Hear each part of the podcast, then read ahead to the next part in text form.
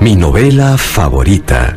Una versión sonora de la esencia de las obras literarias, patrimonio de la humanidad, seleccionadas y presentadas por Mario Vargas Llosa. Soy Mario Vargas Llosa. Escucharemos juntos hoy día María, de Jorge Isaacs, una de mis novelas favoritas. El colombiano Jorge Isaacs que nació en 1837 y murió en 1895, escribió apenas un librito de poemas y una novela, María, en 1867.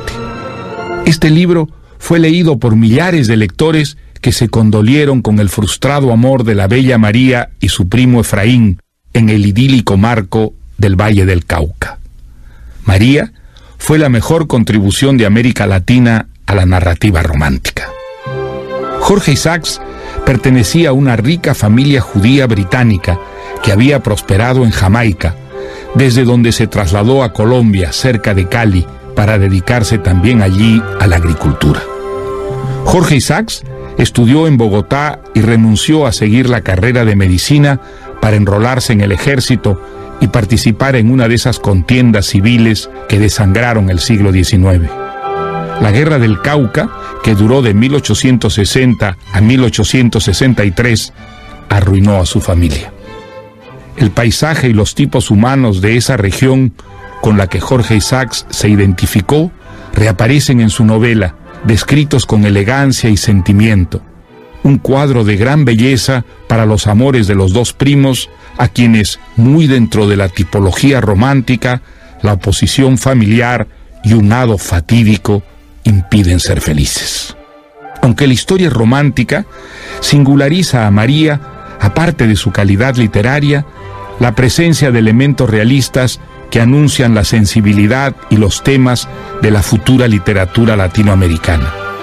En la novela desfilan familias e individuos de las distintas clases sociales, tratados todos con la misma consideración. Esta visión generosa hacia los seres humanos no impide que la novela señale los mitos, los prejuicios, los rencores y los odios que por debajo de la estabilidad y el orden que parecen rigir a la idílica sociedad caleña causan inmenso sufrimiento y terribles injusticias. Aunque la historia transcurre en el Valle del Cauca y la descripción de las costumbres locales es importante, la historia no es nada provinciana. El resto del mundo está presente, no solo porque Efraín viaja a Europa, sino porque en ese lugar del interior hay una viva curiosidad por las ideas, los libros y los hechos históricos del resto del mundo y porque reina en él un espíritu abierto a todo lo que ocurre en esa Europa de la que vienen los usos y costumbres que los protagonistas se empeñan en imitar. Esa visión hace de María una novela más moderna de lo que serían más tarde muchas de las novelas costumbristas e indigenistas latinoamericanas. Y ahora escuchemos María, de Jorge Isaacs. Siempre hemos vivido en el bellísimo Valle del Cauca. Mi casa siempre fue nuestra hacienda azucarera. Cuando yo todavía era un niño, me mandaron a estudiar a un famoso colegio de Bogotá. El día de mi partida, mi padre tuvo que desatar los brazos de mi madre que enlazaban mi cabeza, húmeda por las lágrimas. Mi hermana Emma también me abrazaba y lloraba. Adiós, mamá. Cuídate mucho. Hasta pronto, Emma. Hermanito. Cuando mi madre por fin me soltó, Mucho. Emma me besó sollozando y María, Adiós, primito. mi pequeña prima María, Te extrañaré mucho. puso su mejilla sonrosada junto a mi cara. Vamos, Efraín. Mi padre ocultó el rostro cuando subí al caballo. Y cabalgué. Cabalgué sin mirar atrás hasta donde el camino da la vuelta a la colina. Entonces volví la vista hacia mi casa buscando, Adiós, primito. bueno, buscando a María. Adiós. Allí estaba ella, Adiós, bajo las enredaderas que adornaban las ventanas, diciéndome adiós.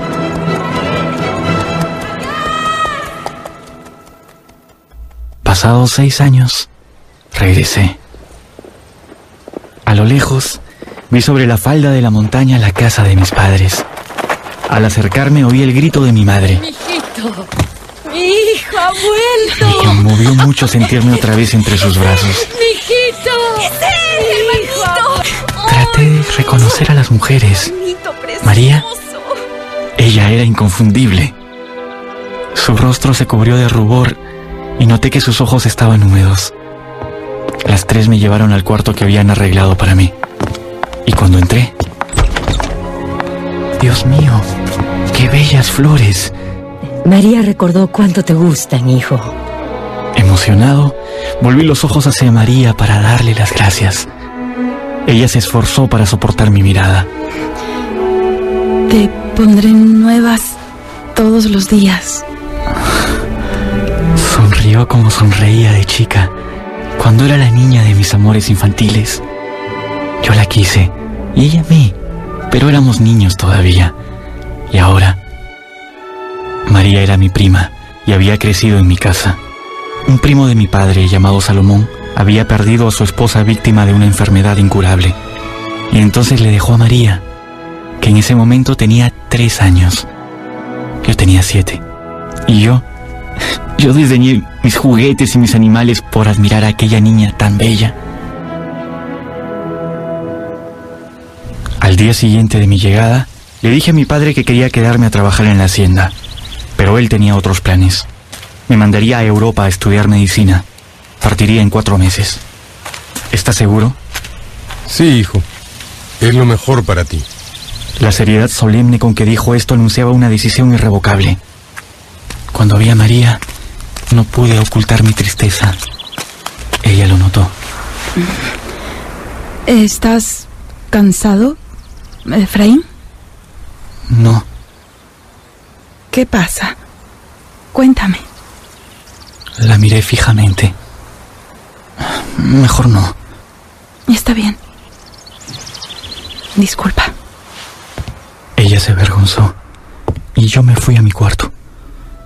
Allí estaban nuevamente las flores recogidas por María para mí. Las llené de besos. Yo ya sabía que estaba enamorado de mi prima. Al día siguiente fui de paseo y recogí unas azucenas. Regresé y me dirigí al saloncito de coser de mi madre. María estaba con ella y bajó los ojos en cuanto me vio. Luego los fijó en el ramo de azucenas. Le gustaban. Un temor indefinible me impidió ofrecérselas. El paseo fue largo. Dije cualquier cosa y me fui. Estoy cansado. Creo que iré a recostarme. Cuando entré a mi cuarto con las azucenas en la mano, no vi ni una sola flor en el jarrón, ni vieja ni nueva. Nada. No me ama. Son ilusiones mías. No me ama. Me llevé a los labios el ramo de azucenas, como despidiéndome de ella. Luego lo arrojé por la ventana. Hice esfuerzos para mostrarme jovial durante el resto del día. En la mesa, hablé con entusiasmo de las mujeres de Bogotá. Las mujeres de Bogotá son guapas y tienen... Y noté que María a veces se tornaba pálida. Directas, directas y claras. Por la noche me sorprendió mucho ver en su cabello una de las azucenas que yo había tirado. Mi padre le dijo, Qué hermosa flor llevas puesta, María. No he visto de esas en el jardín. María trató de disimular su nerviosismo. Es que de estas azucenas solo hay en la montaña. Ah, ¿y, y quién te las ha dado? No, solo es que Efraín botó unas al huerto y nos pareció que siendo tan raras era una pena que se perdiesen. Si hubiese sabido que les gustaban tanto, las hubiera guardado para ustedes, pero me parecieron menos bellas que las que se ponían diariamente en el florero de mi cuarto. Ella comprendió entonces la causa de mi resentimiento. Lo noté en su mirada. Temí que se oyeran las palpitaciones de mi corazón. Aquella noche, a la hora de retirarse la familia del salón, María se quedó sentada cerca de mí. María, las azucenas eran para ti, pero no encontré tus flores.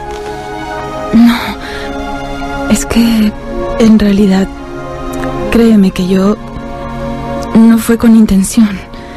Es que no encontramos flores bonitas y ya habían vaciado tu florero. Y yo... Ella balbuceaba alguna disculpa cuando tropezó mi mano con la suya. Yo se la retuve por un movimiento ajeno a mi voluntad. Ella dejó de hablar. Sus ojos me miraron asombrados y luego huyeron de los míos. Se pasó la mano que tenía libre por la frente con angustia y apoyó en ella la cabeza, hundiendo el brazo desnudo en el almohadón. Yo la miraba embelesado, embrujado por el simple hecho de tener su mano entre las mías y que ella siguiera allí. Pero haciendo al fin un esfuerzo, se puso de pie y como concluyendo una reflexión ya empezada, me dijo, me dijo tan quedo que apenas pude oírla. Entonces, yo recogeré todos los días las flores más lindas para ti. Y desapareció. Nunca, nunca me sentí tan feliz. Acababa de confesarle mi amor a María y prometiéndome recoger aquellas flores, ella me había dicho que me quería. Entonces, Me repetí con deleite sus últimas palabras. yo recogeré Su voz susurraba aún en mi oído. las flores más lindas Entonces, para ti. yo recogeré todos los días las flores más lindas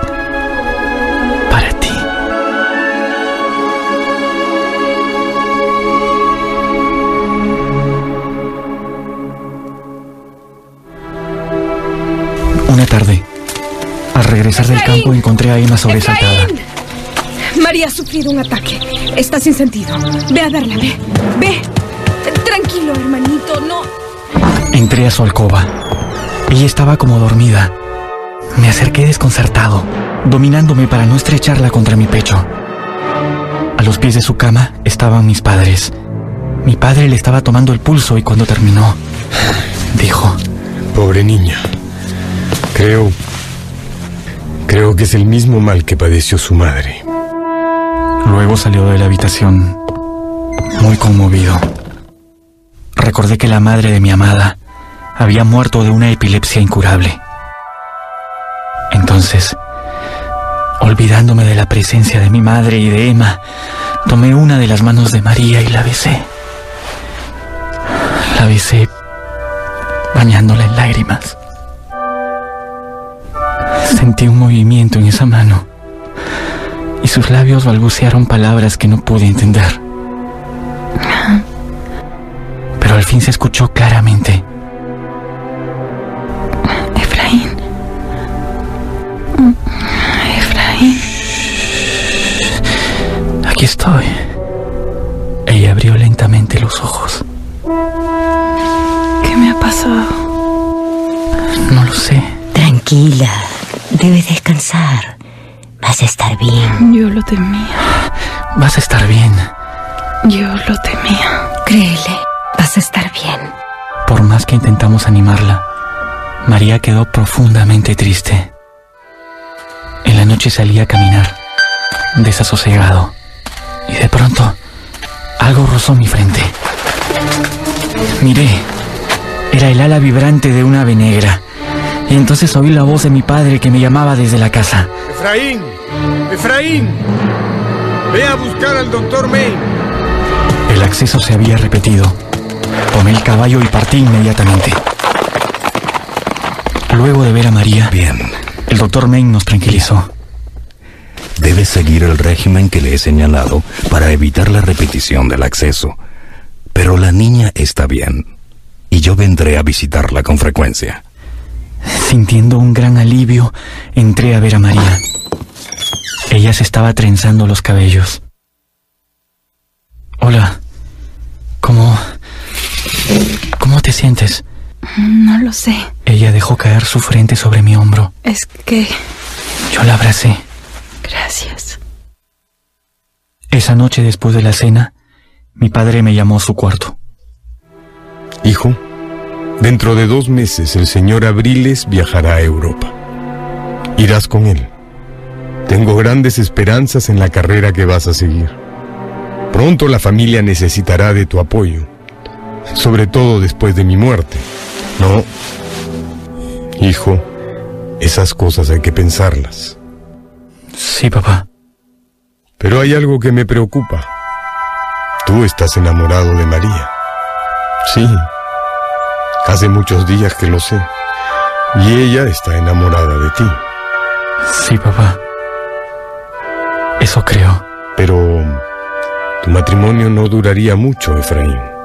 El doctor Main, pues, él asegura que María morirá joven.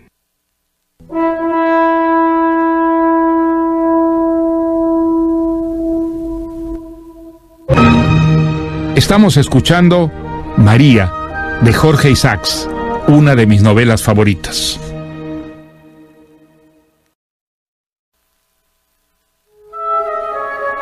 Los invito a seguir escuchando María de Jorge Isaacs. Tu esposa morirá joven. Por eso, respóndeme, hijo, como hombre educado y caballero que eres.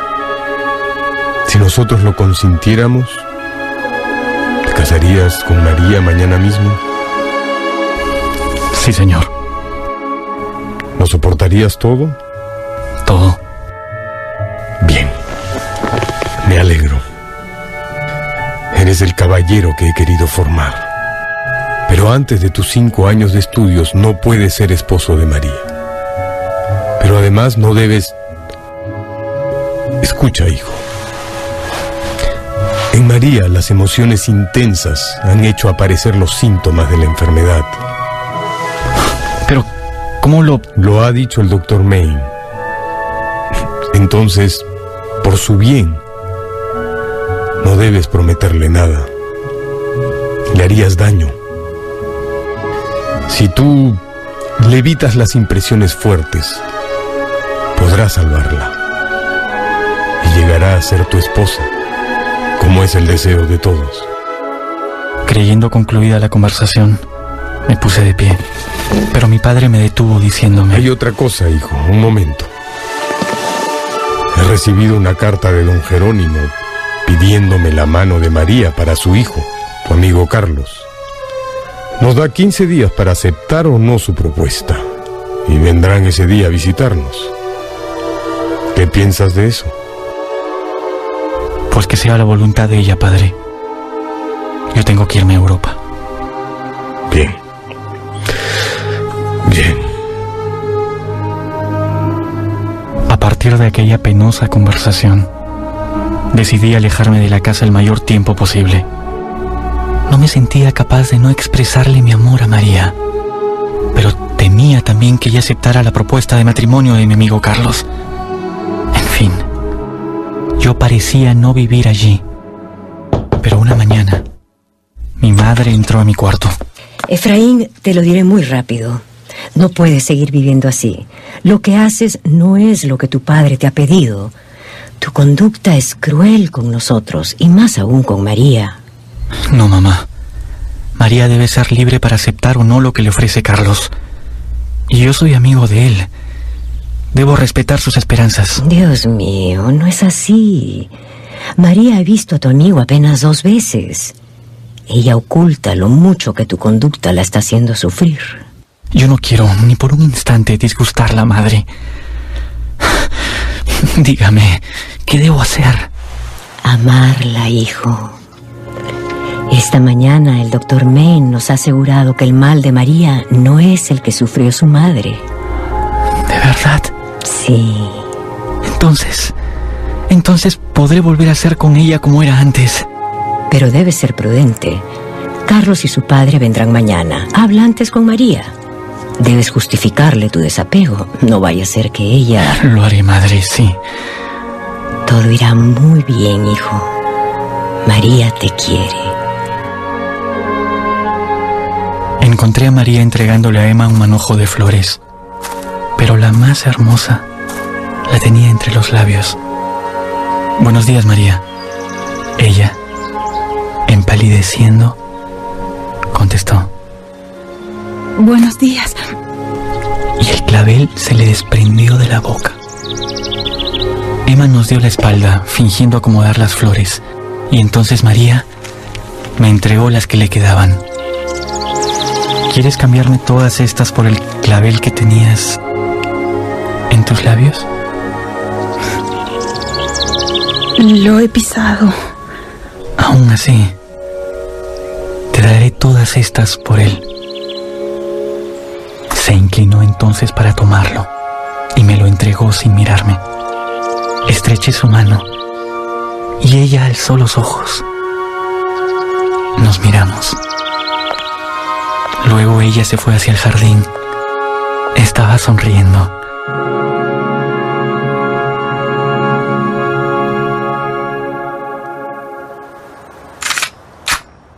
Tarde yo preparaba mi escopeta para ir de cacería cuando ella vino trayéndome el café. Gracias.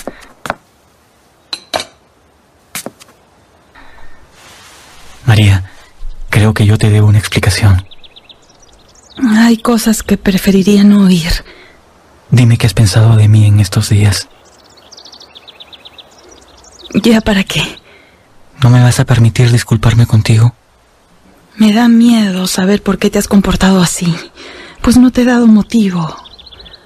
Pero debes tener alguno que quisiera no saber. He sido injusto contigo. Y si lo permitieras, te pediría de rodillas que me perdonaras. Ay, no. Dios mío, ya lo he olvidado todo. ¿Vivirás convencida de que te quiero con toda mi alma? Sí. Sí. Porque yo...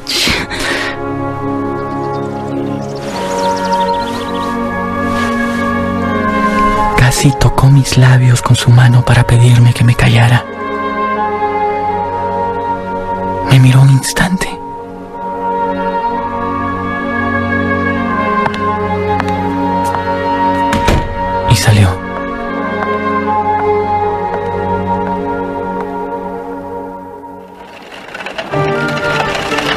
Día siguiente llegaron Carlos y su padre.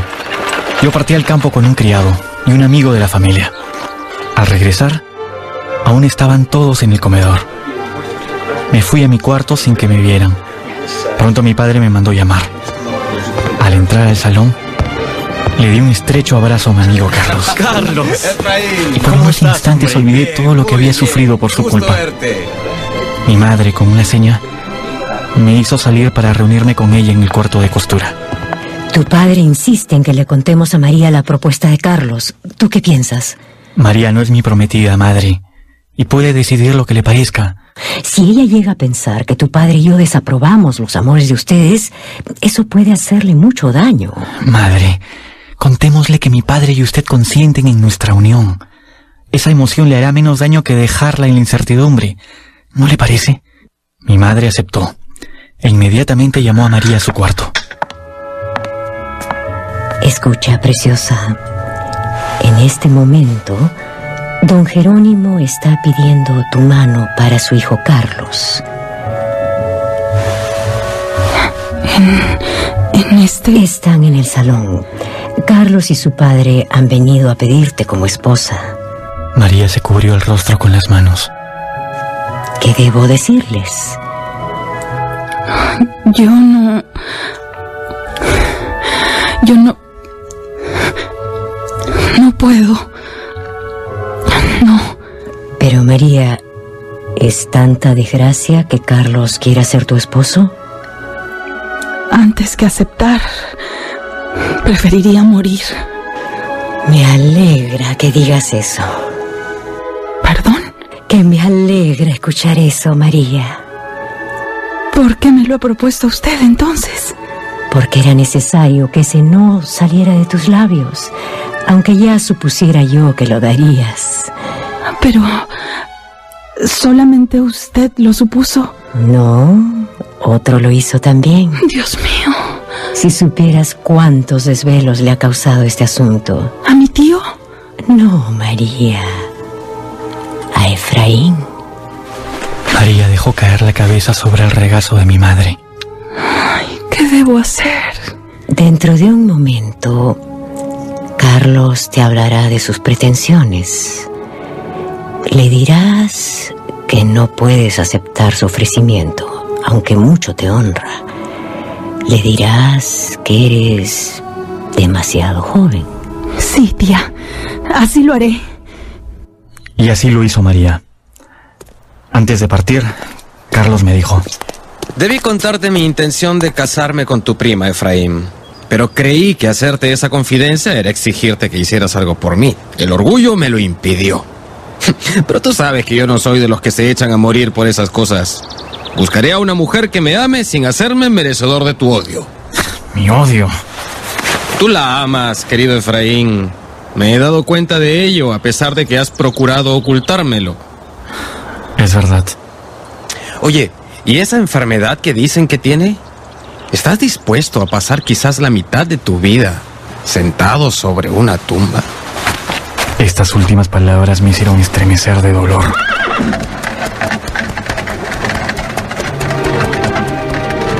A los pocos días, tuve que viajar nuevamente con papá a supervisar sus haciendas.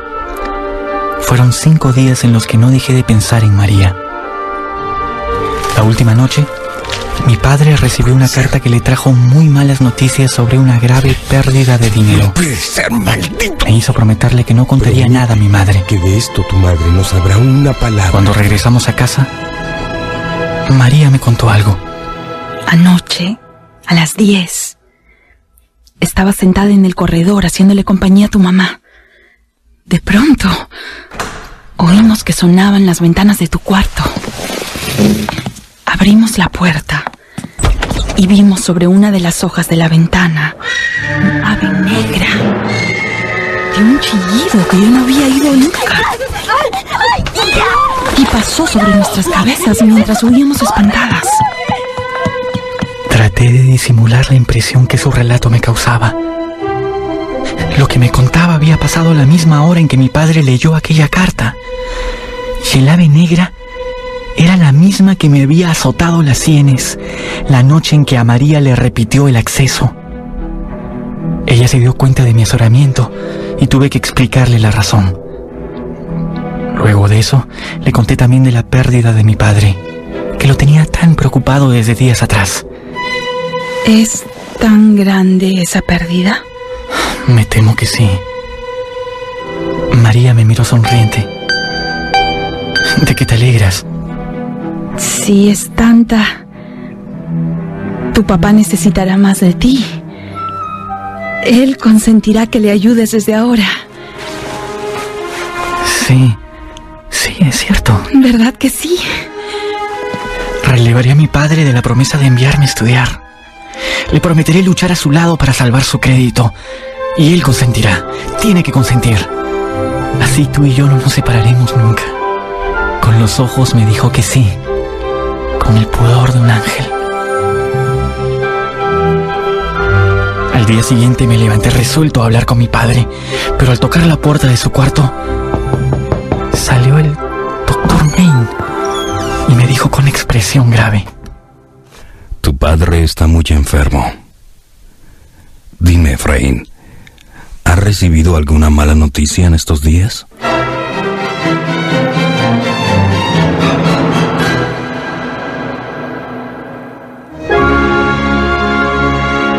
Hemos escuchado la primera mitad de María, de Jorge Isaacs, una de mis novelas favoritas.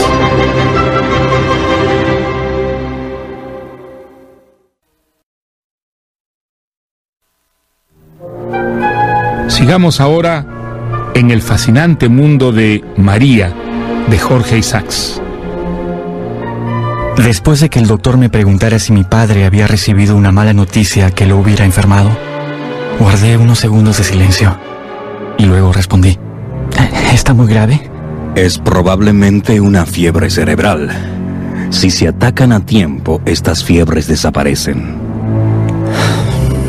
Doctor, hace tres días mi padre recibió la noticia de que un negocio se había arruinado. Mi madre ignora lo ocurrido porque así lo ha querido él. Cuánto lo siento. Ha hecho usted bien en contármelo. Durante todo el día mi padre estuvo mal. A las seis de la mañana del día siguiente, regresó el doctor Main. ¿Cómo ha seguido? Igual, doctor. Efraín, no me queda más esperanza que la sangría que voy a practicarle a su padre. Le debe producir un delirio al amanecer. Si al llegar el día no se ha presentado esa crisis, ya no habrá nada que hacer. María y yo nos quedamos velando a mi padre. Ella, reclinada en uno de los brazos del sofá que ocupábamos, dormitaba.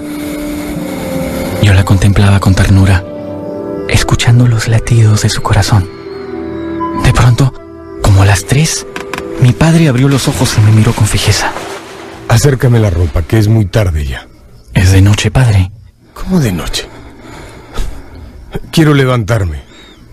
Dejó caer la cabeza en la almohada y pronunció en voz baja palabras que no entendí. Luego se levantó y descorrió las cortinas. ¿Quién está ahí? Hola. Hola. Procuré acostarlo nuevamente. María se despertó. ¿Qué pasa? Delira. Delira. ¿Los caballos están listos? Sí, señor. Dígale a Efraín que se apure. Muévase, hombre, muévase. Juan Ángel, el café. Se puso de pie y avanzó un poco. Luego se detuvo y se apoyó en mi brazo. ¿Desea sentarse? Sí. Lo acosté nuevamente y al rato llegó el doctor Main, quien se mostró contento. Ahora va a dormir mucho, pero se pondrá bien.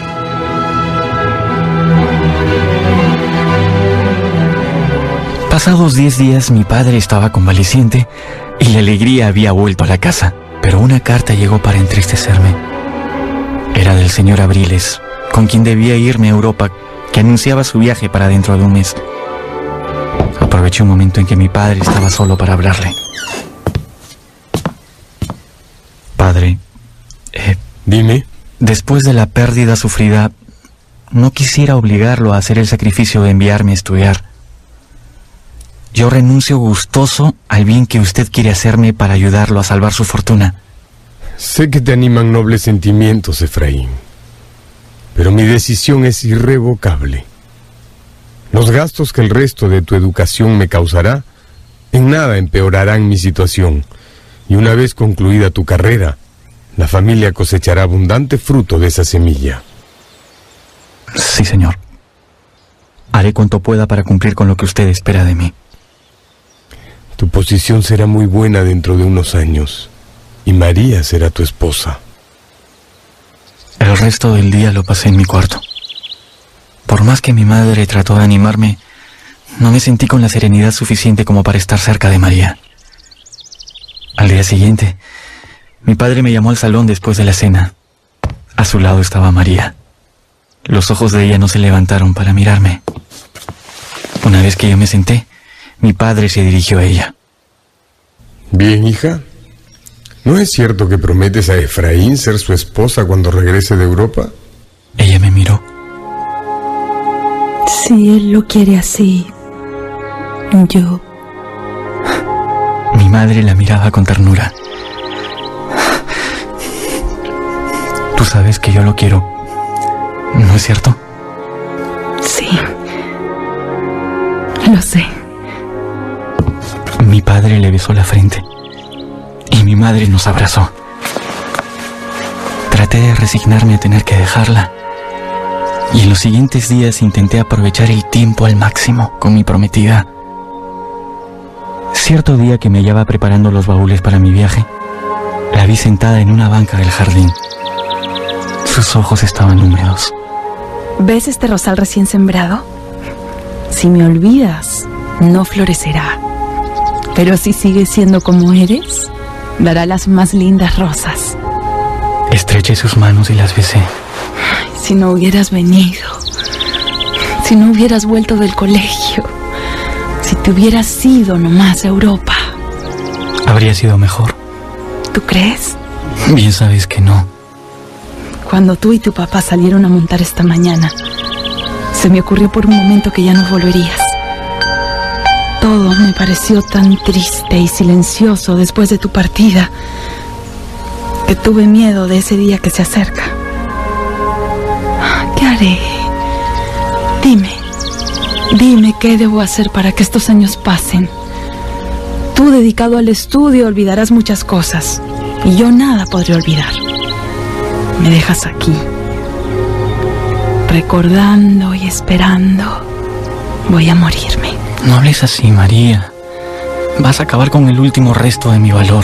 Ay, ¿para qué viniste? Esas palabras me hicieron estremecer. Acaricié sus manos, respetando su silencio. ¿Qué buscas? Miró mis manos, registrando las suyas. Le saqué una sortija en la cual estaban grabadas las dos iniciales de sus padres. ¿Vas a usarla tú? Te la devolveré el día de nuestra boda. Reemplázala mientras tanto con esta. Es la que mi madre me dio cuando me fui al colegio. Dentro del aro he mandado poner tu nombre y el mío. Bueno, pero esta no te la devolveré nunca. ¡El ave negra! Algo oscuro y veloz cruzó por delante de nuestros ojos. María se cubrió el rostro con las manos. Se aferró a mí. Un escalofrío de pavor me recorrió el cuerpo. La víspera de mi viaje, me separé de mi familia en el salón. Recién a las 2 de la mañana, me recosté en la cama. Un estremecimiento nervioso me despertó tres veces durante mi sueño. No eran las cinco todavía cuando ya me paseaba en el corredor. Oscuro aún. Amaneció por fin. Había llegado el momento de reunir todas mis fuerzas. Empujé la puerta del costurero de mi madre. Y ella se lanzó a mis brazos. Mi hermana Emma se le unió. Hermanito, Rezaremos por ti todos los días, hijo. yo le hablaré a María de ti todo el tiempo. Nunca te va a olvidar. Volverás y serán felices, hijo. Vete tranquilo. ¿Pero dónde está? ¿Dónde está ella? Mi madre me señaló su oratorio. Empujé la puerta. Entré. Sobre el altar había dos velas encendidas. María estaba sentada sobre la alfombra. Yo, arrodillado, la cubrí de caricias. Me puse de pie y ella, como temerosa de que me fuese ya, se levantó de pronto para cerrarse, sollozante de mi cuello. La besé en la frente. Y María, sacudiendo estremecida la cabeza, extendió uno de sus brazos para señalarme el altar. Ya. Ya nunca. y se deshizo en mis brazos. Emma, que acababa de entrar, pudo recibirla desmayada en los suyos. Mejor. Vete, hermanito. Yo. Yo obedecí. Y sin ver otra vez a mi amada, tuve que partir.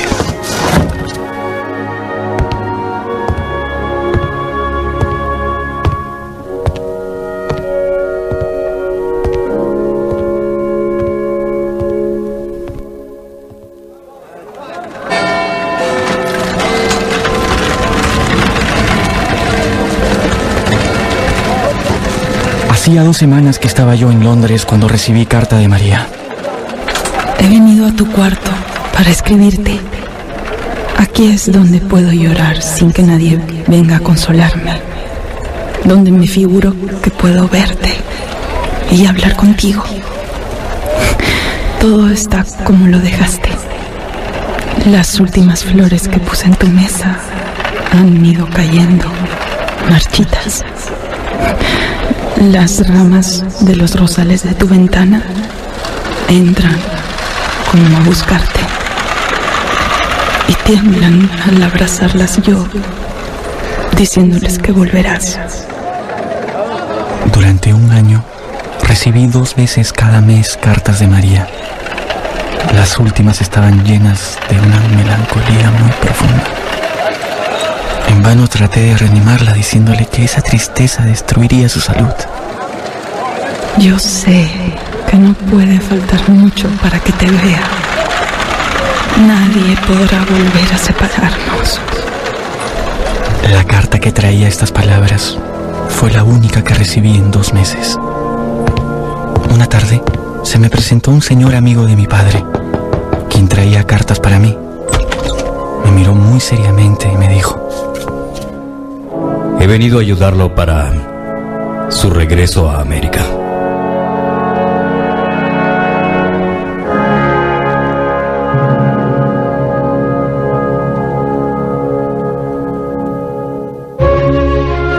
Estamos escuchando la historia de María, de Jorge Isaacs, una de mis novelas favoritas.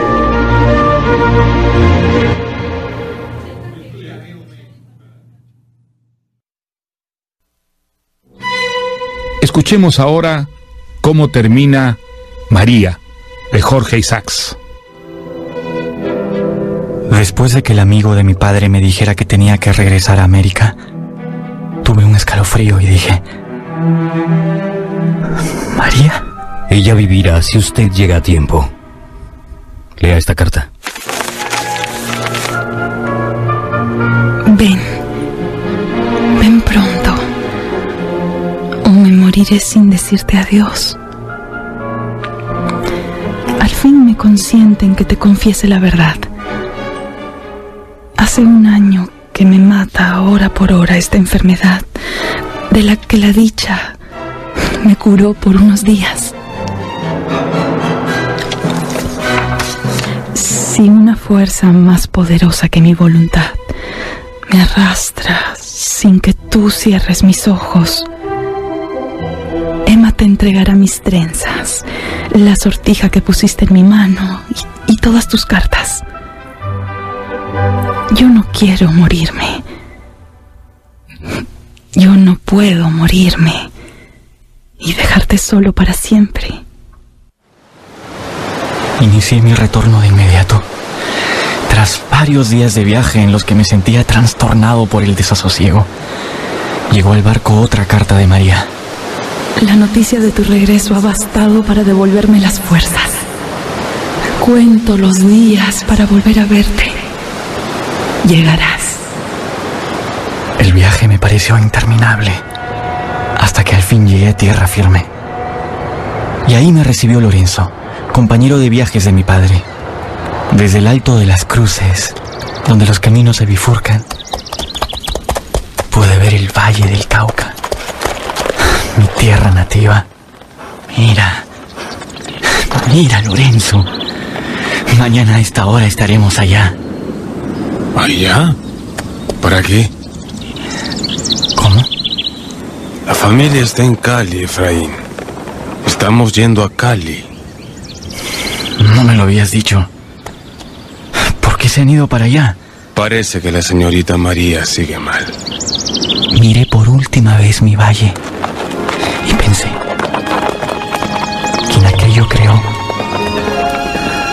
puede destruir la más bella de sus criaturas. Al llegar, tuve que reunir todo el resto de mi valor para llamar a la puerta.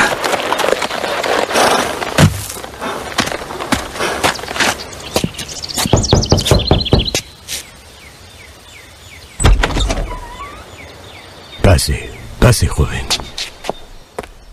Pero entré y recorrí precipitadamente el zaguán y parte del corredor que me separaba de la entrada al salón. Estaba oscuro. De pronto oí un grito y me sentí abrazado. Escuché contra mi corazón aquella cabeza entregada a mis caricias. María. María, María. Ay, no, no, no, Dios mío. Desprendiéndose de mi cuello, mi hermana Emma cayó sobre un sofá. Vestía de negro y la luna bañaba su rostro lívido y regado de lágrimas. Pobrecito Efraín, Dios mío, ten piedad. En ese instante se abrió la puerta del aposento de mi madre. Ella, balbuceante. Ven, hijo. Ven, ven, siéntate. ¿Dónde está? ¿Dónde está, pues? ¿Dónde está? Hijo de mi alma. En el cielo.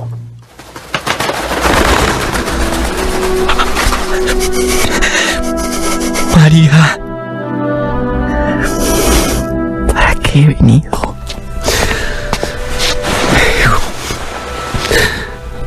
Pensábamos que a lo mejor Estuve en cama tres semanas y aún me sentía sin la fuerza necesaria para visitar la abandonada mansión de nuestros amores. Le pedí a Emma que me contara cómo fueron los últimos días de mi novia. Ella fue exprimiendo lentamente en mi corazón toda la amargura de esos últimos momentos. Un día después de que María te escribiera su última carta, la encontré sentada en una banca del jardín. Noté que había llorado y... María, no te hará mal tanto aire. Ya nada puede hacerme mal. Tú siempre has sido tan obediente a las indicaciones del doctor. Hace dos días que no eres nada dócil. Es que voy a morirme. ¿Morirte? ¿Cuándo Efraín va a llegar? Sin verlo otra vez. Nunca los síntomas han sido como lo siento ahora. Necesito que lo sepas todo antes de que sea imposible decírtelo. María, por favor, óyeme bien. Quiero dejarle cuanto tengo. Pondrás esta sortija que él puso en mi mano días antes de su viaje, en el cofrecito en el que tengo sus cartas y las flores secas. En mi delantal azul envolverás mis trenzas. no te María, no, no hables así. No, si tú no, no te aflijas no, así. No hables así. No te aflijas así. Yo no podría ya ser su esposa. Dios quiere librarlo del dolor de verme como estoy. Estréchalo por mí en tus brazos y dile que en vano luché por no abandonarlo. María me abrazó temblorosa y cuando quise darle un beso para consolarla, mis labios la encontraron yerta. Le grité. María.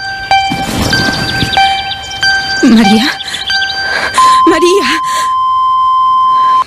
María.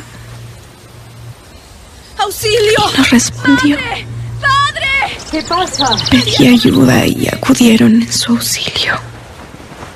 Todos los esfuerzos del doctor Meng para volverla en sí fueron en vano. A las cinco de la tarde el doctor, que permanecía a la cabecera examinando a María, se puso de pie sus ojos humedecidos nos hicieron comprender que había terminado la agonía. Ya puesta en el oratorio, sobre una mesa enlutada, vestida de oro blanco, había en el rostro de tu novia como una sublime resignación. A las tres de la mañana me acerqué para cumplir su más terrible encargo. Creí que al cortar la primera trenza iba a mirarme como solía cuando yo la peinaba. Puse sus cabellos al pie de la Virgen y por última vez le besé las mejillas. Me senté a acompañarla y me quedé dormida.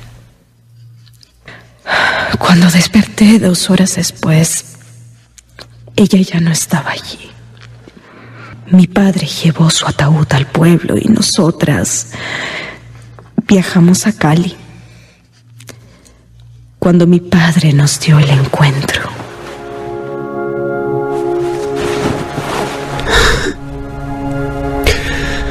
Yo soy el autor de este maldito viaje de mi hijo. Yo la he matado.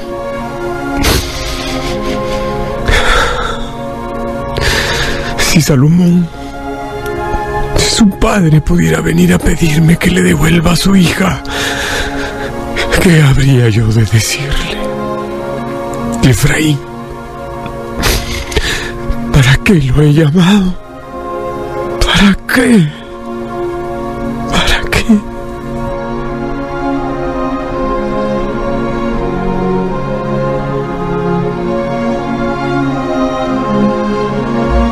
Meses después de la muerte de María, me despedí de mi padre para emprender mi regreso a Europa. Si mi interés por ti me hizo alejarte de ella y tal vez precipitar su muerte, tú sabrás disculparme, hijo. No diga eso, padre. Usted no es culpable de nada. Gracias. Gracias, hijo, gracias. Me estrechó entre sus brazos y me marché.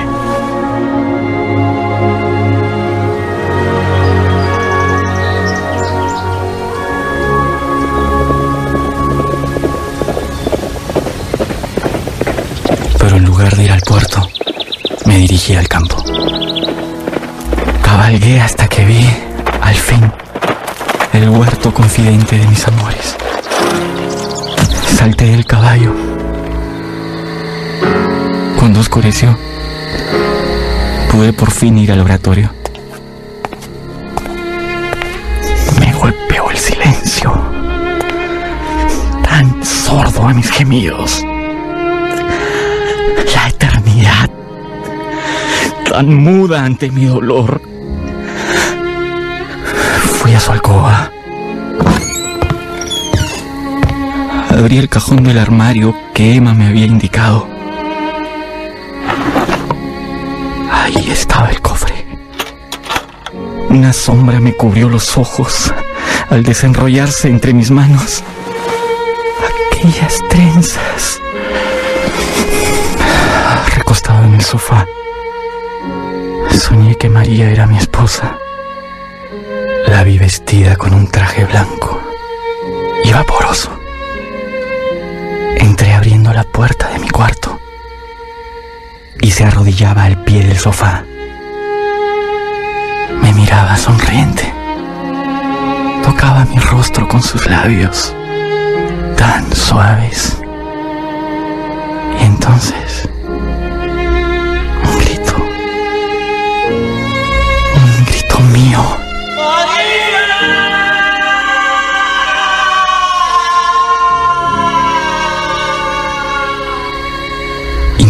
Interrumpió aquel sueño. La lámpara se había consumido. Mis manos estaban yertas y oprimían esas queridas trenzas. Único despojo de su belleza. Única verdad de mi sueño.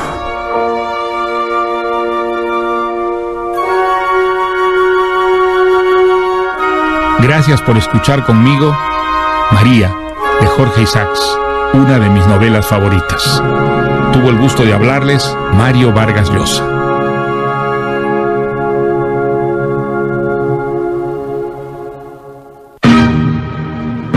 Mi novela favorita, la esencia de las más grandes obras literarias de la humanidad, seleccionadas y presentadas por Mario Vargas Llosa. Con Jorge Villanueva, Wendy Vázquez, Javier Valdés y Gabriela Velázquez. Adaptación de Mariana de Altaus. Dirección general, Alonso Alegría. Es una producción de Grupo RPP del Perú.